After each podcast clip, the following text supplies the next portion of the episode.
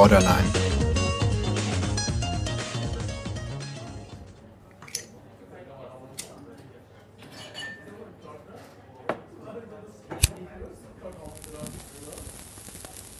Du bist zu spät, bemerkte Sarah spröde und blies affektiert Zigarettenrauch aus ihrem Mundwinkel. Alisa betrachtete sie in einer Mischung aus Schwärmerei und Verachtung. Sie trug ein enges, weißes T-Shirt mit der Aufschrift Medi Junkies gonna fuck you up, unter dem sich ihre flache Brust abzeichnete. Vor ihr auf dem Tisch lag ein vollgekritzeltes Notizbuch neben einer Tasse Milchkaffee. Sorry, entschuldigte sich Alisa. Ich musste lange auf den Shuttlebus warten. In der Knarkstraße haben ein paar Kiezbewohner die Billboards umgekippt und in Brand gesetzt. Geil. Was soll denn daran geil sein? Das ist doch total destruktiv. Sarah rollte die Augen. Du bist so bourgeois. Und du? Hockst hier in einer schicken Cocktailbar und spielst Neo-Beat-Poetin? Eine aufrichtige Intellektuelle muss Klassenverrat begehen. Und außerdem, nicht die Kiezbewohner sind destruktiv, sondern die Umstände, in denen sie leben. Durch ihre Adern fließt Schweröl und in ihren Pupillen spiegelt sich der mediale Overkill der Ultra-HD-Screens.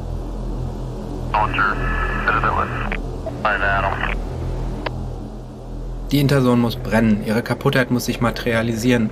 There, okay? Woran schreibst du gerade? wechselt Alisa schnell das Thema, um sich die Politprosa ihrer Geliebten zu ersparen.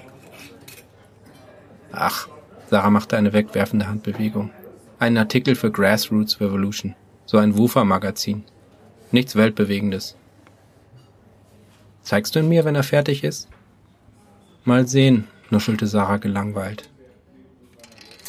Es war genau dieses zur Schau getragene Je suis fatigué, das Alisa so unwiderstehlich anzog. In den letzten Wochen war es zum Zentrum ihres Lebens geworden, ein Lachen auf das blassgraue Gesicht ihrer Geliebten zu zaubern. Etwas von dem Eis zu zerbrechen, das sie beide umgab. Sarah war sich bei allem so sicher, ihr Dogmatismus ließ keinen Raum für Zweifel. Schon hatte sie sich eine neue Zigarette angezündet und ließ sie im Aschenbecher verglimmen, während sie ihr Notizbuch voll krakelte.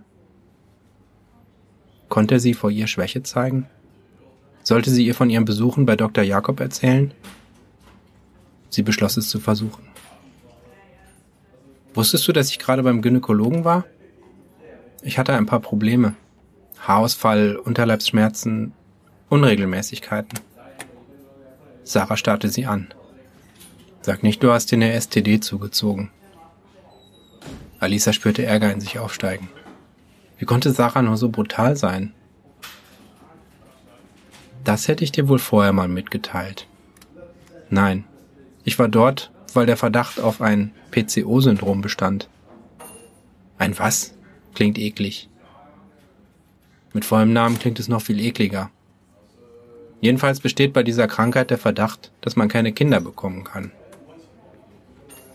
Sarah zuckte mit den Schultern und blickte sie stumm an. Und? Ich meine, ich weiß, dass du keine echte Lesbe bist, aber warum hängst du ausgerechnet mit mir rum, wenn du Kinder willst? Ich will ja keine Kinder. Also nicht unbedingt. Alisa spürte, wie ihr Tränen in die Augen schossen. Aber jetzt kann ich auf keinen Fall welche bekommen.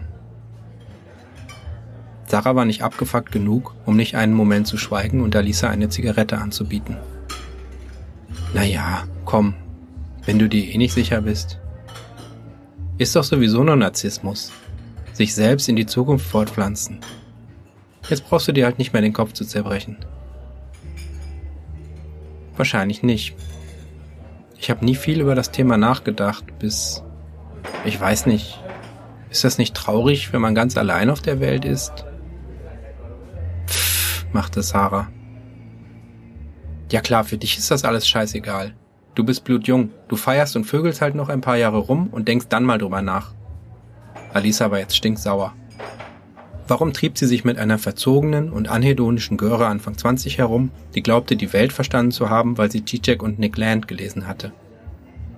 Die ganze Welt ein Text, ein Narrativ, das nur dekonstruiert werden musste. Aber was wusste diese blöde Pute, wie es sich anfühlte, wenn eine Erzählung jäh an ihr Ende gekommen war? Sie würde nun nie das Baby haben, von dem sie erst wusste, dass sie es immer gewollt hatte, nachdem Dr. Jakob ihr mit diesem blöden Syndrom gekommen war. Sarah hörte nicht auf, sich Notizen zu machen und Nikotin zu inhalieren. Ich gehe heute Abend mit Lea und Jana auf die Party hier im Komplex, sagte sie beiläufig. Alisa fiel unsanft ins Dasein zurück. Ach so? Ich dachte, wir machen was zusammen.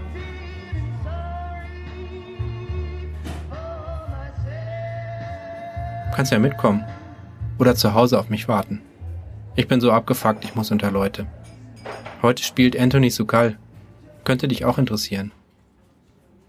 Mal sehen. Alisa schien dieses Partygequatsche so fern wie niemals zuvor.